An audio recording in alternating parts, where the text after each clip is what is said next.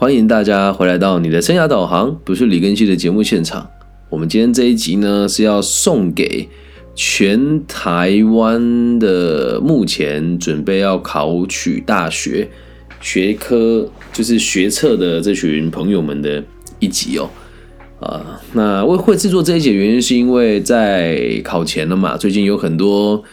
呃，高中生或者是高中生的爸爸妈妈，或者是高中生的这个 弟弟妹妹会跟我说，呃，我哥哥姐姐压力好大，或者是我自己在考试的考生，我觉得我自己压力好大，那我该怎么面对这一切啊？有的人是紧张到吃不下，有的人紧张到睡不着。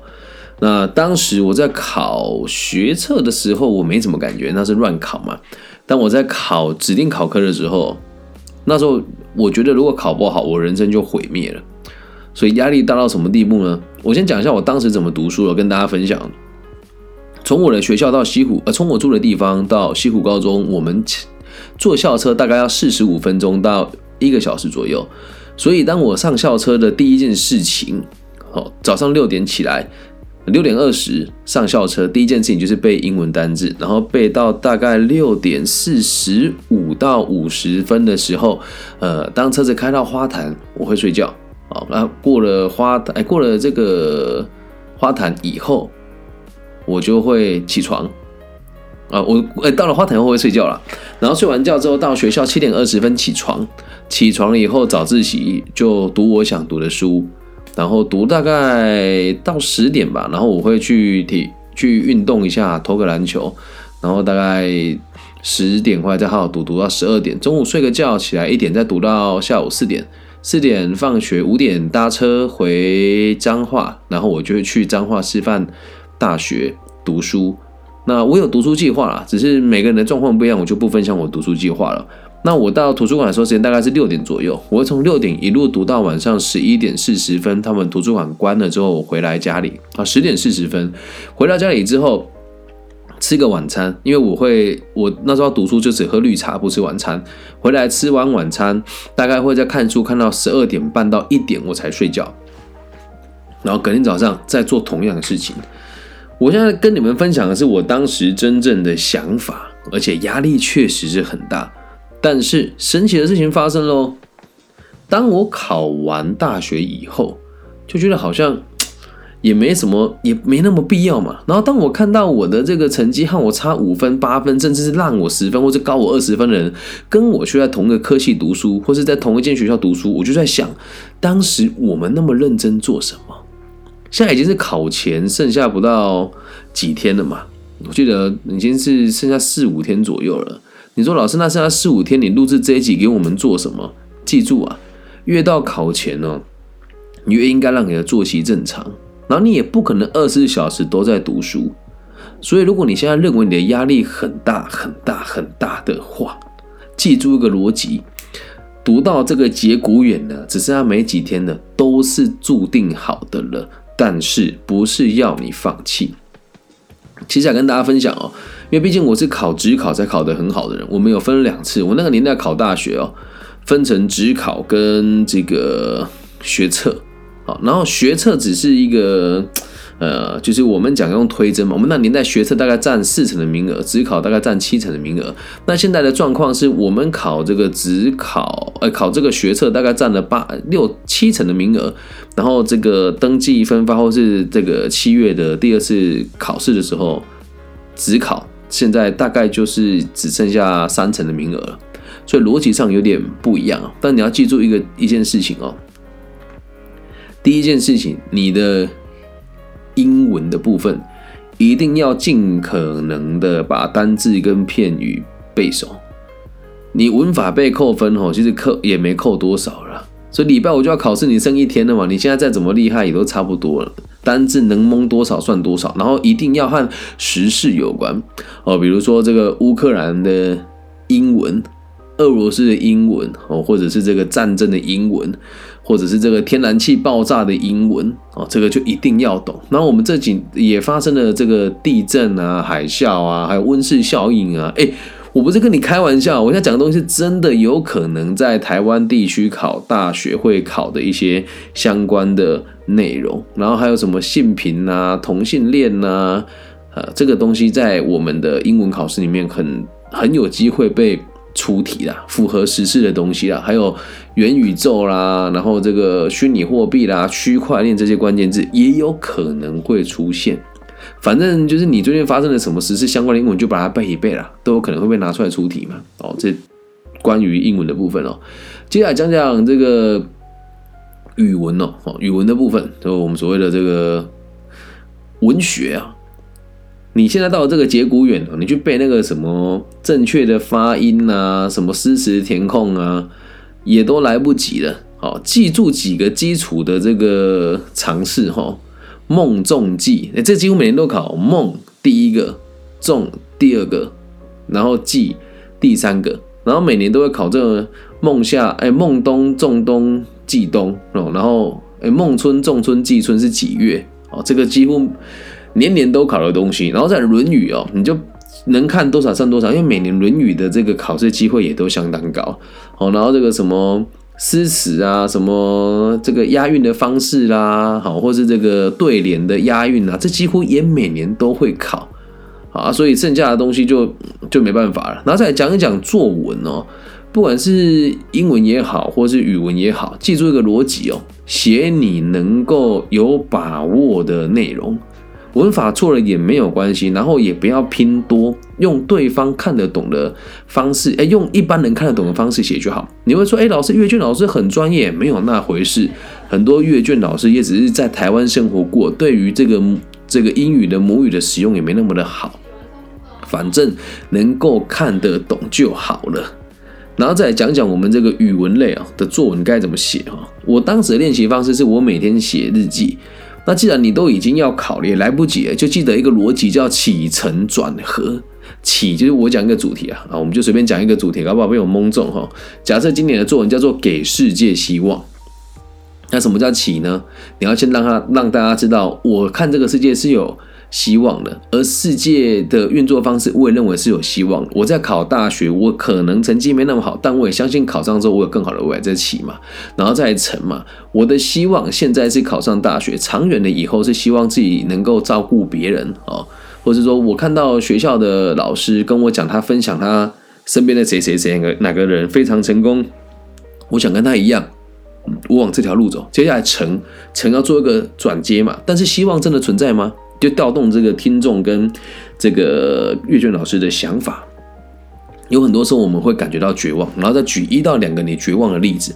那作文里面你要尽可能的做转化、类比，还有这个修辞跟拟人。好，比如说以前我最喜欢做的方式就是，呃，我在我在学校上课，听到钟声。仿佛像哎，我听见了钟声，好像听见了自己在牢笼里面的影子。用听见影子啊这种做法来凸显你写作的技巧哦，这是成啊，这是转嘛。然后最后叫和，即使也就是因为绝望，我们才需要希望。如果我们的生活没有绝望，那哪来的希望？哪来希望存在的必要呢？然后一个首尾呼应嘛，但是我们始终都是相信，越暗的地方越需要光明，而越光明的地方的背后越有黑暗。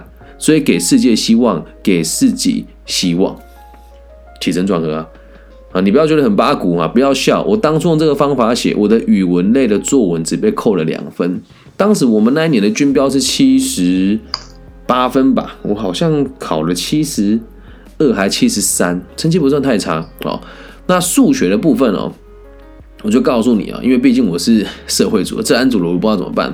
社会组的朋友们，记得考古题一定要写，那一定有一些必考的嘛，那个什么椭圆形的坐标啦，c 几取几，p 几取几啦，然后 log 啦，这个一定会考啊啊，还有这个标准差，然后平方平诶这个诶诶平方跟一元二次方程式的绘图，或是二元二次方程式的绘图，这些都是必考的。我已经这么多年没有碰了，你问我就大概都还记得，这些都是一定会考的。还有什么三角定律啊，什么勾股定理啦，毕达哥拉斯定理啦，好，还有这个六边形的边是几边啊？那两个三角形切来切去啊，A B C 加 C B A 是多少啊？或者这个边长跟面加起来等于多少啊？这个都一定会考。好，你就现在已经考前了，就做你有把握的，理解吧？哦，那。接下来这个我们讲这个语文，然后英文跟数学，剩下历史、地理、公民啊，我们今今天这一集就比较着重于社会，所以这三组我没有读过嘛，那三科基本上就可以不用读了。为什么？采集的比例真的相当低呀。你说那老师你当时有读吗？我有读，但我读了一个毛线，因为我后来读会计系根本就不采集那几科。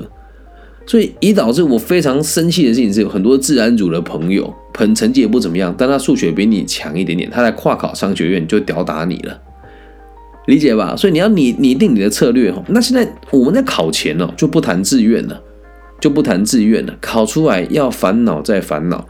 那记住个逻辑哦，除了医学院跟这个教师这两个职业以外，几乎啦，大部分的科系。你读哪个学校都没什么太大的影响，因为都有一个相对应的可呃的这个专业的认证存在。但是如果你想要去台清台积电啊、联电啊、红海这些企业的话，就算你大学考不好。也无所谓，那就你大学考得好，也不代表你进得去，因为这些企业要的都是台湾顶尖大学的研究所的人才。但是考高中跟考研究所逻辑是截然不同的。考高中哦，你成绩爬到那个门槛之后，因为筛选比例，接下来就是要比备审资料。但是考研究所基本上推甄，老师喜欢你，跟你靠关系，进去机会就很高。我讲这个话必须得。这个负责任了，可是你要知道，它是非常主观的内容，而且我我说这个话，我必须得得承担风险哦。我有一次去考某一间大学研究所，然后考完之后，我觉得我答题讲的非常好，现场所有的人一定就是我讲出来，我确定，可是我没有录取，我就打去那学校问说，我想要申请成绩的复查，而对方只有跟我说，我只能告诉你我对你评几分，但我不知道他评分的机制是什么。所以考研究所是很主观的。你说老师，那既然这样，我们那么努力考大学做什么？其实社会是有阶级的。出了社会之后，我们我们会用这个金钱来衡量彼此的阶级。那你在学校的时候，或者在这个学生阶级的时候，我们会拿成绩来衡量彼此的阶级。那想当然尔啦，你会说老师，那如果我考到很烂的学校，比如说像明道啦，或者是这个中州啦，哎，这两间学校就真的快退场了，你可能真的要紧张。但我觉得他也没招了吧？那如果你考到的是不算太好，但还站在上边，比如说像修平，你去读了修平之后，把自己能力学好，你也可以找到很多工作啊，懂吗？那你如果说哦，真的很棒，我考上了中心，然后你考上中心之后，像一根像一坨屎一样，一点都不努力，那你一样会失业啊。所以现在你已经到这个节骨眼，就告诉自己哦，我就尽能力去考就好了。至于要不要重考，我只能跟你讲，除非你想要考的这个专业是真的只能在大学段的成绩决定生死的，唯一一个啦，我认为只有唯一一个就是医学系。说老师，我想要当老师怎么办？现在当老师还不简单，修修教程就可以考了。老师，我想当会计师怎么办？台大会计系毕业，成大会计系毕业。东海会计系毕业，跟亚洲会计系毕业，只要你有修足学分，大家都可以去考会计师。哎，老师，我想考律师，也是一样的道理啊，懂吗？哎，老师，我想进台积电，嗯，那就是学历拉高一点，去那个研究所洗洗你的这个经历出来，也可以进去啊。所以考不到好的大学，没什么好大不了的啦。那讲一个真实的例子啊，前阵子有一个高中同学问我说。老师，我想当心理师，可是我成绩很差，怎么办？你啊，心理系台湾有这么多间，你就算读那个成绩最烂的那一间，也不要讲哪一间了。你要考心理师，一定要有心理师研究所的毕业资格才能考。那你还是那句话，你台大心理跟很后段的学校的心理的研究所能考上心理师就好了啊。所以很多人都把现在的高中的联考看得很重，都已经考前了啦。我告诉你，没有多严重啦，成绩好的也没比较厉害啦。我当时我记得我是社会组加权，就是不加权平均，我记得是全校第七名毕业的。那时候所有同学吐血吐到死，林更新那个烂香蕉竟然可以考到第七名毕业，我也觉得很神奇啊。但是现在成绩比我好的这几个人哦，嗯，他们的生活，我们就这么说，客观而言，物质的生活一定没有比我好，这是肯定的啊，因为大家大概也都知道在彼此在做什么。那你说他们喜欢这种生活吗？那倒未必。呃，在我前面的几位同学，有的在当公务人员，然后有的在当老师，哦，说成绩比我好的这几位同学啦，然后有的就嫁入豪门，嗯，那跟他成绩有什么关联吗？那反而是我们西湖高中最赚钱的几个校友啊，有几个就是富二代嘛，然后有几个就是家里有点背景，然后出来做生意嘛，对。这些人的成绩也都不怎么样，但这些人现在在于这个中台湾的年轻人的势力之中的影响是蛮大的啊，比如说这高建发同学啦，啊，陈慧茹同学啊，廖尚伟同学啊，哦，还有我最敬爱的彭新一学长啊，这些人成绩真的都不怎么样。还有以前有一个在电影圈很有名的这个学长叫林俊勇，他绰号叫小红豆，然后现在也是呃。了解自己的目标之后，回到彰化开了一间小小的这个类似这个良品店。我们成绩都不怎么样，但我们过得很开心呢。那很听话那几个人，到现在还是会，嗯，我只能跟你讲，高中时期成绩好，没什么大不了了。然后如果他们考到一间上不上下不下的这个比较成绩好一点的大学，基本上他人生就走上一个。注定好，你就是要高不成低不就。那哎呀，好像还不错，年收八九十万，然后你就是每天朝九晚五，然后被企业、被政府压榨，有比较好吗？我不认为啊。但记得哈，不是叫你不要读书哦，读书是我们的本分。所以现在已经剩下最后一天了，好好睡觉。考完了之后，该担心再来担心。那你现在考完了，还有一个真正要烦恼的事情，到时候你真的做不到，或是不知道该怎么做怎么做的话，没关系。来找我，我会替大家负责。就一个东西叫做备审资料跟学习历程档案，这才是你们该担心的事情啊。实力有多少，考了都知道，不会偏离太多了。当你沾上边，有那个达到那个筛选倍率的最基础的资格之后，你就要开始做备审资料来做加分了。而这时候才是压力的开始，懂吗？然后你也不要把大学看得那么重要。读好一点的大学真的会比较好吗？真的未必呀。啊，讲一个真实的案例哦，发生在我初中同学的隔壁班的同学会的时候，我有一个朋友，他当时考大学的时候考得不好，所以他选择去当去从军啊。然后从军的时候，我们在聚会，那是别班的嘛，然后就有人说，哎，我们来看现场有几个这个比较顶尖的大学的大学生好了啊，就是台青教程嘛，就五六个嘛。然后就看到那个当兵的，他就是没有来读大学，然后说啊，你怎么会当兵？好辛苦哦！就人家当兵现在已经干到中校了，嗯，大我两岁而已哦，生活是爽爽过啊，嗯，然后投资也做得很好，房子也买两三个单位在出租啊，懂吗？所以成绩真的不代表什么。那这边也送给这个爸爸妈妈，或者是你自己想说考不好要重考的朋友，记住这个逻辑啊。重考一年，你浪费是一年的青春。如果你不是要考医学院的话，这真的就没有那个必要，真的没有那个必要。因为医学院这张证照就是大学必须得读七年，你成绩要很顶尖，剩下每个科系都差不多啦。这也不是讲不服来战啊。如果你认为我讲的没有道理啊，你可以跟我辩论。但是我得告诉你，很认真的告诉你，学校老师绝对不会这么教你。为什么？每个老师都想要拼自己高中的榜单呢，对吧？这样讲很残忍，对不对？但这个事情很可怕啊！谁会在意你好不好？当然是在意他自己啊。那说老师，我想要休学了。哎，在高中哈，正常的高中，你说你要休学，这是一件非常严重的事情，对吧？但从我现在走路回来看，这根本没什么大不了，只是有学生休学，老师会很麻烦而已啊，理解吧？读不如大学真的无所谓啊。然后最后啊，这个最后就跟大家做个做一个这个小小的呼吁哦。如果你真的很不想读大学，想学一技之长的话，来找我，这里有很多职缺可以让你学，有室内设计，有弱电工程，有海外储备干部。那当然呢，也都要吃一定程度的苦啦。好，那如果你读的大学很后段，还真的不如不要读，或者是一边读一个你觉得差不多的科系就好，一边去做业务类型的工作，都好过于你在大学混吃等死啊！越接近考试哦，你越要看得透彻，好吗？所以好好吃，好好睡，考完了之后再决定志愿怎么填。那如果真的不知道志愿该怎么填的话，私讯我，我随时都在。备审资料不知道该怎么做的话，私讯我，我随时都在。记住，不要一不要单方面的相信辅导老师跟学校老师说的话，因为他们一辈子都在高中教书，他们没有在大学任教过，也没有在帮毕业生找工作。而你们读大学的目的都只有一个，在毕了业之后可以去找到一个还不错的生活方式。所以考大学只是一个过程而已。当然，你考得越好，选择就越多；考得不好，那倒也无所谓啊。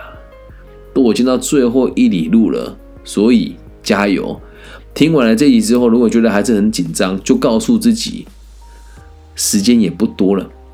我如果现在读了有考出来，那真的是我祖上有德。所以放轻松去面对。像我刚刚学弟说的。躺下就到终点了，是不是？我当时考到东海，我就很偷笑了。原本我认为我的弱点应该是静怡或者是冯甲，在我们那个年代，静怡的跟哎冯甲的成绩比东海差，但现在冯甲的成绩好像比东海好一点。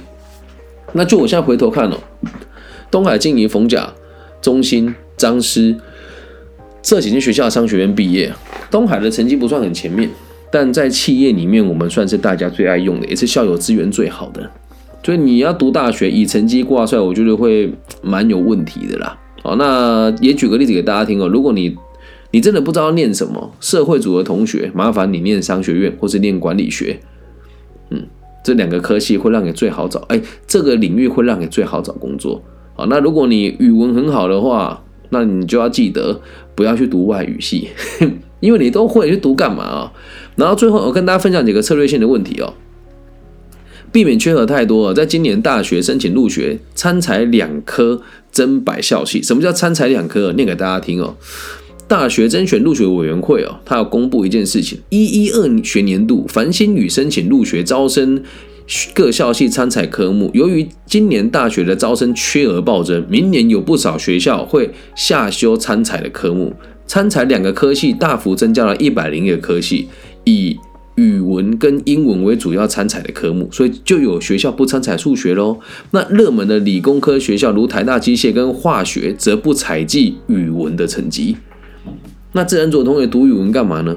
那台湾的这个高中升大学的参选入学管道，以繁星跟申请两个入两个入学管道为主啊。那为了考期减轻考生的压力哦，这个一百一十一年考。考招新制规定，大学单一校系定定参起项目时，在这个语文类包含作文了，英文、数 A、数 B、社会跟自然等科目，最多只能参采四科，所以读再多科也没什么鸟用。而今年许多科系哦，参采的科目多，门槛高，导致缺额暴增。你要知道，不管多顶尖的大学，现在在台湾都面临到一个问题，招不到学生。那也就是说，参采三科到四科的校系减少很多。根据我们目前这个甄选会的公布参采学测的科目来看哦，参采两科的科系是增加很多的，而参采三四科的学校少得很离奇。那申请入学共两千两百二十九个校系哦，相较于今年才四科的校系达六百五十二，明年也是这次要考，这减为八五百八十二个系，占总。主总系组数的百分之二十六，参采三科的从去年的九百三十一个系减至今年的八百八十五个系，约占四十趴左右。参采两科的则是从今年的四百四十一个系增加到五百四十二个系，而参采的组合是以语文跟英文为主。参采三科的主要是以语文、英文跟社会，参采四科的则是语文、英文、数 A 跟自然为组合。所以。你就要去知道你要读的科系要参采的是什么，而商学院基本上社会参采的比例就相当低呀，这样能够理解吗？所以放在正确的地方去拼你这个 最后一里路了吧，好好吃，好好睡，然后考试前就记得提醒自己考得好，我们的未来轻松一点，考不好也没什么大不了的。了不起，我在读研究所，又或者是我在大学可以去学其他的东西。最后，来我自己查一下大学生学以致用比例，我自己心里面是有数字的啦。我们来看一下，根据我们的统计，《远见》杂志说。有六成的人学非所用，所以只有四成的人在他所学领域里面学习。但随着这个呃管理学的突变、跟全球化的兴起、跟地缘政治的冲击的状况之下，现在大家都讲求多专业跟斜杠。所以你读了什么科系，以后也不会只在一个科系里面发展，懂吗？考到好的大学只是一个开始，有可能是堕落的开始，也有可能是。积极学习的开始，所以最后祝大家都可以，希望大家都可以平安、健康、顺心，考完你这个 人生你看起来最重要，但以后回想起来都觉得很可笑的大考。考得好，那个叫做应该的；考得不好的，那个就是天注定。记得不要重考，除非你要考的科系是医学系。有吗？以上就是这一集全部的内容喽。那如果大家对于你想要读的科系有任何的疑虑的话，欢迎大家可以写信或者是用私讯告诉我说：“老师，我想理解什么科系，学什么。”我会站在我在大学端授课、高职端授课、政府端授课、企业端授课跟中高阶培训的角度来跟你分析这个科系未来的发展以及走向，并且用我在台中。市的教育局的委员的身份来跟你分享这个科系以后的发展是什么，好吗？考完填志愿才是真正学问的开始啊！祝福大家金榜题名。以上就是这一集全部的内容，希望大家喜欢。如果你也喜欢我的节目，请你帮我分享、按赞加订阅。亲爱的学测战士们，加油！你们一定可以考上自己理想的学校。大家晚安，拜拜。